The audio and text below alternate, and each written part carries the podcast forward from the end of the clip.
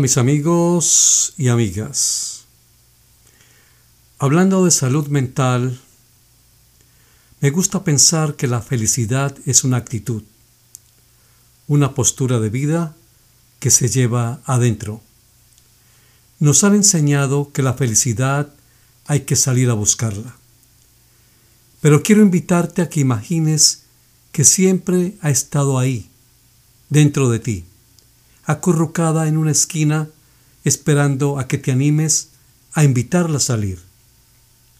Es paradójico, pero uno puede elegir ser una persona feliz y, al mismo tiempo estar triste, sentirse triste.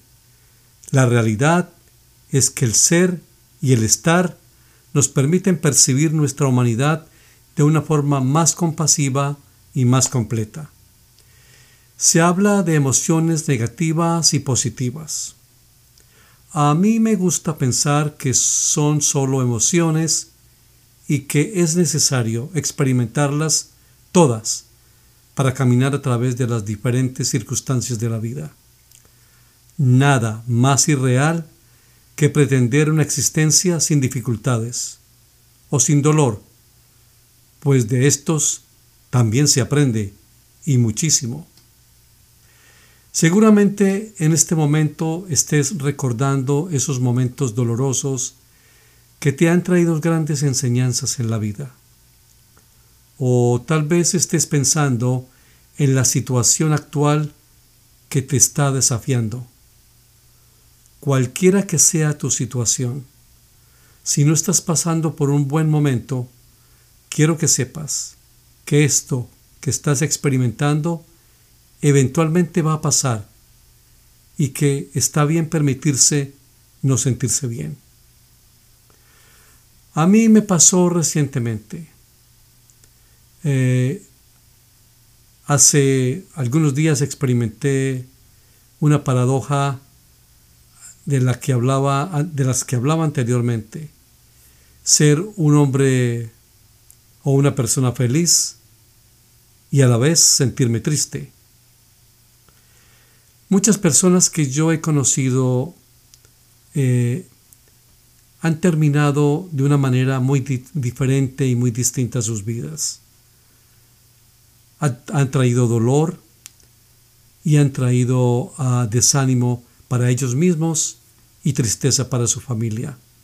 A pesar de la, de la buena relación que tengo con la idea de la muerte, me sacudió o me he sacudido en lo más profundo de mi ser y me recordó que las enfermedades, especialmente las enfermedades que corresponden a, nuestra salud mental, son reales y que es importante hacer promoción y prevención de estrategias que, especialmente de afrontamiento, para aquellos que las padecen.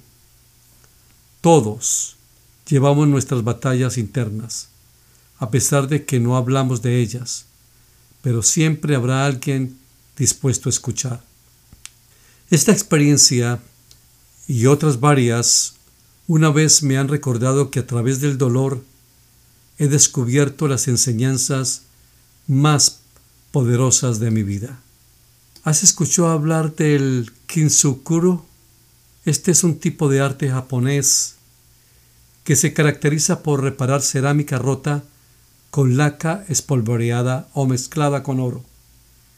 Y esto hace al objeto más valioso en comparación a aquellos que no están rotos, los que no tienen cicatrices. Estoy convencido de que este tipo de arte es el que debemos aplicar a nuestra existencia. Es mágico lo que ocurre en nuestro interior cuando encontramos la belleza en esas cicatrices. No hay necesidad de esconder que estamos rotos. Es por el contrario muy enriquecedor incorporar esos momentos difíciles a nuestra vida, a nuestra historia, asumir esas cicatrices, aprender a quererlas, no a esconderlas y permitirnos mostrarlas. La vulnerabilidad también tiene el poder de transformarnos. Justamente reconocernos con cicatrices, desafíos y dificultades nos recuerda cuán resilientes podemos ser, qué tan preparados estamos para la contienda del día a día y muy importante, que todo pasa.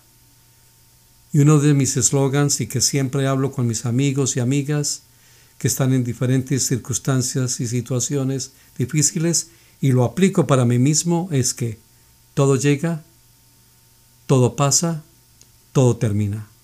Es como el ave fénix que renace, que renace de sus cenizas y al renacer tiene la posibilidad de volar más alto. Así que vuela y si es posible, recuerda que la felicidad está ahí, dentro de ti, acurrucada en su esquina, lista para acompañarte solamente, solamente es que te decidas a invitarla a salir. La mía está acá conmigo. Mientras escribo y hablo con ustedes y me tomo mi té favorito. Si necesitas ayuda, ponte en contacto con un especialista en salud mental o llama a una línea de ayuda, a una línea de atención, a una persona o una institución de soporte en situación de crisis. Hay muchas personas que tienen la disponibilidad para escuchar a otras. Es muy importante que no estemos solos y que sepamos y entendamos que siempre va a haber alguien que nos quiere escuchar.